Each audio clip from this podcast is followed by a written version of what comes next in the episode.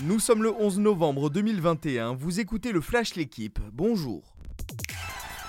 C'est une affaire trouble dont le football féminin et le Paris Saint-Germain se seraient bien passés.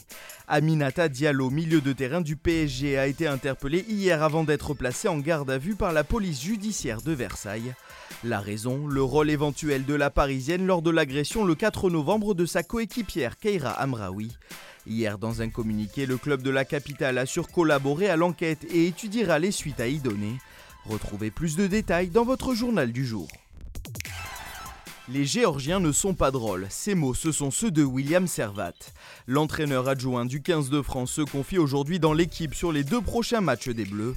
L'ancien talonneur s'attend à une guerre de tous les instants sur les phases de combat face à la Géorgie.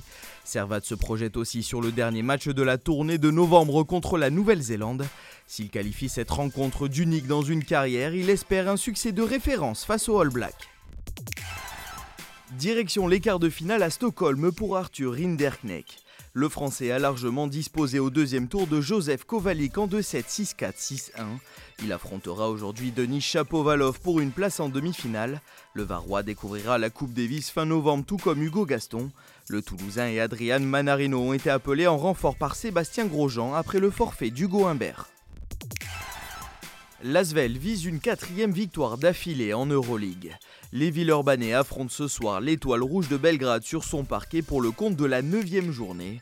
Ils devront faire sans Antoine Dio, Victor Wembanyama et David Laiti, tous trois blessés.